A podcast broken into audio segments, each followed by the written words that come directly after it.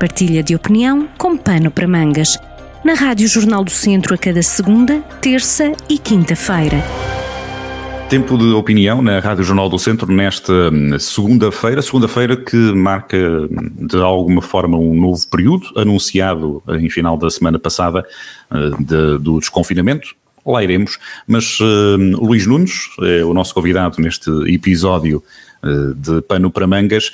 Vamos ao tema da descentralização. Foi algo que no discurso na tomada de posse uh, do Presidente da República, na terça-feira, se não me falha a memória, uh, chamou a atenção a descentralização versus a regionalização que diz o Presidente Marcelo na, no início deste novo mandato, não quer criar obstáculos, abrindo aqui até a porta para um, para um referendo. Qual é a pertinência deste tema dito agora, uh, chamado a atenção, agora sublinhado pelo Presidente Marcelo Rebelo de Sousa?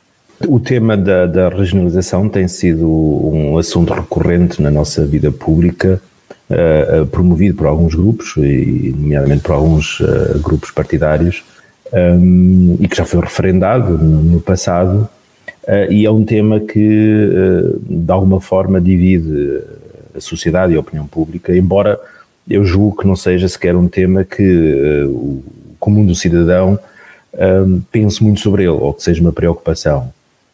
Basicamente, quando estamos a falar de regionalização, estamos a falar de criação de estruturas de governo intermédio, uh, regional, uh, com poderes uh, próprios, que num país como o nosso, sinceramente, na minha opinião, não fará muito sentido. Nós já temos duas regiões autónomas, que são as regiões autónomas de Açores e da Madeira, com autonomia reforçada. Mas que têm características até geográficas muito, muito próprias. Eh, no nosso território continental, nós somos um país relativamente pequeno eh, e com uma distribuição da população muito eh, irregular, mas mesmo assim não, não, não creio que a criação de estruturas de poder adicionais à que nós já, já temos venha acrescentar eficiência ou eficácia na gestão da coisa pública. sinceramente, Uh, o que vejo é a criação de novos cargos uh, de, de, desempenho, uh, novas oportunidades de emprego para certas pessoas, mais do que ganhos de eficiência ou de eficácia. já, não, já não digo o mesmo relativamente a um processo de descentralização, que no fundo o que reflete é a capacidade ou a possibilidade de transferir determinadas instituições eh, que estão neste momento, sobretudo concentradas em Lisboa, eh, e deslocalizá-las para outras eh, geografias. E aí sim penso que há um caminho a fazer, e é um caminho que tem de ser feito de forma por decisão coletiva e por decisão do Estado Central.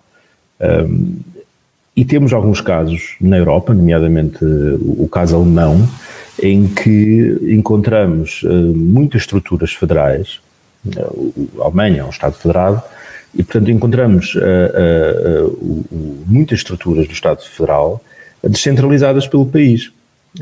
e portanto, se a Alemanha o consegue fazer, e conseguiu fazê-lo historicamente no, no pós-Segunda Guerra Mundial, nós podemos olhar para o nosso país e questionar porque é que temos uma série de instituições, todas elas concentradas em Lisboa. Uh, e, e, isso é uma questão que também nesta época de Covid é muito interessante analisar, porque o que nós estamos a verificar, quer no setor público, quer no setor privado, é que de facto uh, uh, o teletrabalho potenciado pelas redes de comunicação digitais vem transformar o modo como trabalhamos e nos relacionamos com as instituições. Uh, e há cada vez mais instituições privadas a dizerem que uh, não vão voltar ao regime uh, tradicional, que uhum. durava até agora, centrado em escritórios. Tal e qual. E, já há empresas que o assumem desde já que vão assumir o teletrabalho em absoluto para todos os funcionários, não é? Exatamente. temos também o, o preceito já estabelecido no ano passado de que também na função pública deve haver uma percentagem uh, de trabalhadores que devem ficar, devem passar a um regime de teletrabalho. Portanto, associando essa capacidade de deslocalizar uh, os postos de trabalho com um processo de descentralização, eu penso que aí sim há uma oportunidade de, de fazer essa descentralização. E isto significaria o quê? Seria, significava fazer aquilo que uh, há algum tempo foi pensado, por exemplo, para o INEM, que seria deslocalizar a sede do INEM de Lisboa para o Porto, fazer isso uh, e fazer isso para outras cidades do, do, do país, uh, do, do, dito cujo interior do país. E, portanto, eu, eu penso que isso teria, sim, vantagens na perspectiva do desenvolvimento do território e até do ponto de vista estratégico porque nós não podemos esquecer que Lisboa é uma cidade, é a capital do país, evidentemente, mas é uma cidade que está sobre dois riscos uh, grandes, um, um risco sísmico uh, e um risco derivado das alterações climáticas, e, portanto, temos todas as grandes instituições centradas na mesma cidade, que é provavelmente a cidade portuguesa com maiores riscos de catástrofes e, portanto, de destruição maciça colocados por fenómenos naturais. E até desse ponto de vista seria uma decisão sensata distribuir determinados centros de, de, de poder ou de, de, administração para fora da cidade de Lisboa. E, portanto, podíamos aliar aqui uma, uma, uma estratégia de desenvolvimento do território a uma estratégia de gestão de risco. Uhum. E eu penso que esse trabalho tem que ser feito. Os agentes que, que, estão no terreno, autarcas, mas não só, também a parte privada, enfim, uma série de, de agentes da, do país, um pouco por todo o país, com, com várias regiões, como é que será de esperar que eles peguem neste, nesta deixa do Presidente da República e se façam ao debate, à análise, à reflexão desta questão da descentralização ou da regionalização? Poderá aqui haver o perigo de começarem a soar as capelinhas para para fazer, digamos assim, caminho doutrina por, por alguma das, das correntes, em vez de se olhar provavelmente para um, um longo prazo, um médio e longo prazo? O, o, eu acho que aqui o, neste processo o grande risco de facto é, é, é, a tentação de criar lugares de poder para ocupar uh, funcionários partidários ou, ou, ou outro tipo de, de, de, pessoas com relações e com ambições de, de gestão de poder.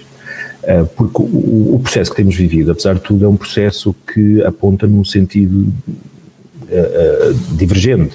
Por um lado foram extintas uh, as capitais de distrito, ou melhor, os governos civis que estavam sediados na, nas capitais de distrito. Há uma transferência de poderes e de competências para as autarquias locais, que é um processo em curso e, e, que vai ter certamente ainda alguns desenvolvimentos no, no curto prazo e que estão previstos quer na área da educação, por exemplo, como na área da saúde, entre outras, e eu penso que aqui o, o, a situação de Covid veio também atrasar de alguma forma esse processo. Um, temos as comunidades intermunicipais, que já são estruturas intermédias que agregam uh, autarquias. Uh, foram agora criados processos pseudo-democráticos para a eleição de, de presidentes de, de, das comissões de coordenação regional. E, portanto, já temos, apesar de tudo, entre aquilo que é a relação das estruturas de poder mais localizadas com o poder central, uma série de, de segmentos intermédios de gestão de poderes e de fundos públicos. Avançar-se ainda para uma, uma, um passo seguinte de regionalização, sinceramente não vejo, até porque seria de facto replicar estruturas de poder que neste momento são desnecessárias.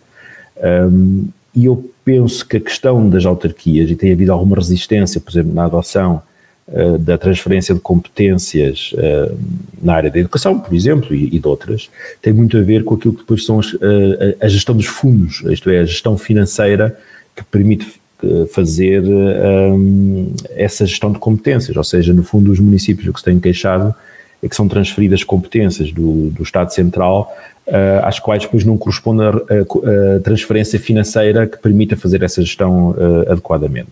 Uhum. Um, mas isso é uma questão de gestão financeira que teria que ser resolvida de uma forma muito mais uh, racional, porque a, a, transferência de competências não pode ser uma forma do Estado Central melhorar as suas próprias finanças. Deve ser feita numa perspectiva de sim fazer a gestão da coisa pública de forma mais eficiente e eficaz no interesse das populações locais.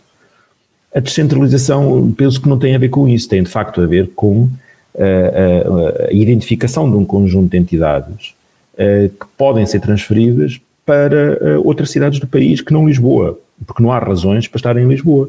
Eu não percebo, por exemplo, qual é a mais-valia de, de sediar secretarias de Estado em Bragança ou noutras cidades de, de, do país, quando estamos a falar de transferências de pequenas estruturas de recursos humanos que não movimentam uh, nem economicamente, nem do ponto de vista de recursos, um, valores significativos e que de alguma forma ficam sempre dependentes daquilo que são uh, a sede de poder efetiva do governo, uh, que está em Lisboa.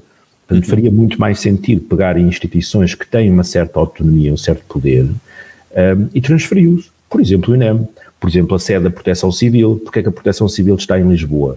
Quando, quando ouvimos falar na Proteção Civil enquanto sede, falamos em incêndios, e esses incêndios florestais não acontecem em Lisboa. Uh, uh, porque é que não pegamos nos tribunais uh, superiores, como o Tribunal Constitucional, o Tribunal de Contas, etc., que são entidades autónomas, e as transferimos para outras cidades do país? Até porque essas soluções seriam muito mais a curto prazo e seriam faseadas se estivermos Exatamente. a pensar numa regionalização, desde logo o tema da, da, da consulta pública, do, do, referendo, é tema essencial e, portanto, estaremos só a falar aqui há 4, 5 anos, provavelmente, até definir um modelo para definir claramente a pergunta para se colocar à, à população, não é? Em termos práticos, seria muito, pelo que eu entendo da, das palavras, seria o ideal, digamos assim, até numa fase de transição, não é? Seria provavelmente algo muito mais uh, fácil de operacionalizar do ponto de vista de decisão. Claro que haveria resistência por parte de quem reside em Lisboa e trabalha nestas instituições, uhum. mas aqui estamos a falar de interesse público e, e, portanto, de interesse de desenvolvimento não só do país como do território. Uhum. Porque eu creio que uh, uh, estas instituições a serem deslocalizadas, lá está, descentralizadas, o que nós podemos vir a ter aqui é depois uma situação também que as próprias infraestruturas de comunicação e de, de, de transporte para esses locais onde estariam sediadas essas uh, instituições superiores poderiam provavelmente ter uma visão diferente do que têm neste momento. Se tivéssemos possivelmente um, um, um, grandes instituições em Viseu, por exemplo, a, a questão de termos ferrovia, não termos ferrovia para Viseu, provavelmente seria resolvido de forma mais fácil, ou termos uma autoestrada em vez do IP3, seria resolvido de uma forma mais fácil. Uhum. Até a própria auscultação dos problemas seria diferente, não é? Seria Exatamente. mais ligada à realidade. Uhum. Exatamente, porque na prática o que nós aqui muitas vezes discutimos naquilo que é o desenvolvimento do território é a maior ou menor proximidade que nós temos com o centro de poder que no seu conjunto do Estado está centrado em Lisboa. Portanto, se esse centro de poder, em vez de estar centrado em Lisboa, for descentralizado e as instituições estiverem descentralizadas, podemos efetivamente olhar para o país de uma forma diferente. Uh, e a necessidade é uma necessidade de interligar os polos que temos depois do ponto de vista de distribuídos ao longo do país e não uma ligação centralizada também a Lisboa. E vamos uh, lançando também este tema de reflexão, há de ser uh, tema que vamos cruzando também aqui ali no pano para mangas com Luís Nunes, mas, mas não só este tema da regionalização ou descentralização uh, há de estar, até porque foi lançada por quem foi, pelo Presidente da, da República, há de estar uh, na, na baila, digamos assim, na, no topo da atualidade, pelo menos nas questões estratégicas do país, assim o desejamos também, de alguma forma. Luís Nunes, obrigado por esta reflexão e por trazer este tema ao pano para mangas. Resto de boa semana. Boa semana, até à próxima. Partilha de opinião com pano para mangas, com podcast em jornaldocentro.pt.